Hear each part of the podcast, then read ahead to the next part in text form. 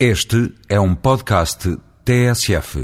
Passagens frequentes pela segunda circular suscitaram-me hoje algumas reflexões sobre a lei. Como sabem, vivemos no império da lei, o que significa que ela, a lei, é igual para todos. Embora haja quem diga que nem todos são iguais para a lei. Mas a verdade é que todos nós, cidadãos de uma determinada comunidade, de um determinado país, estamos sujeitos às mesmas normas. Quem pratica o crime tal, sujeita-se à pena tal. É assim que o império da lei faz o seu caminho. E isto que parece hoje tão óbvio, tão simples, tão básico, tão aceito por todos, e ainda bem, acaba por ser uma ruptura extremamente importante com o absolutismo, com o despotismo. Ainda hoje podemos ver em muitos filmes, e infelizmente não só em filmes, mas podemos ver que se o rei estava bem disposto, absolvia alguém da prática de um alegado crime. Se não estava bem disposto, mandava-o matar. Ou então, se estava assim assim, mandava-o exilar durante uns anos, conforme também a sua conveniência, nem sempre só de acordo com a sua disposição.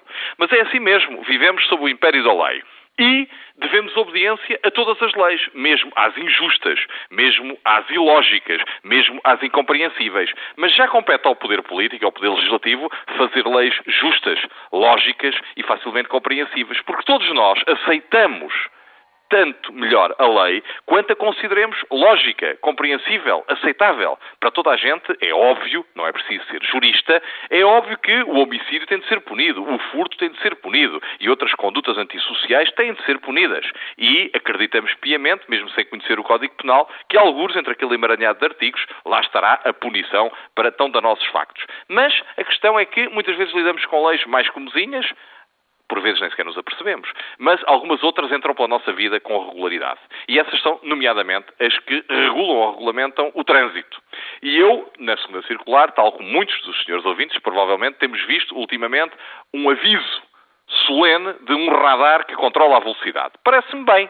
Aliás, isto representa um corte ou uma ameaça de corte, ameaça no bom sentido, relativamente àquilo que muito criticamos e com razão, de que em Portugal não há prevenção rodoviária, há ratoeiras rodoviárias. Todos nós temos a experiência de por aquelas retas frondosas, mesmo algumas dentro da cidade, ultrapassar os 50, 60 km permitidos e ser apanhados ao fundo Considerando nós, todavia, que não causamos perigo com a nossa condução, não estava ninguém por perto, havia duas faixas em cada sentido, lá está, uma norma considerada ilógica e por isso difícil de aceitar.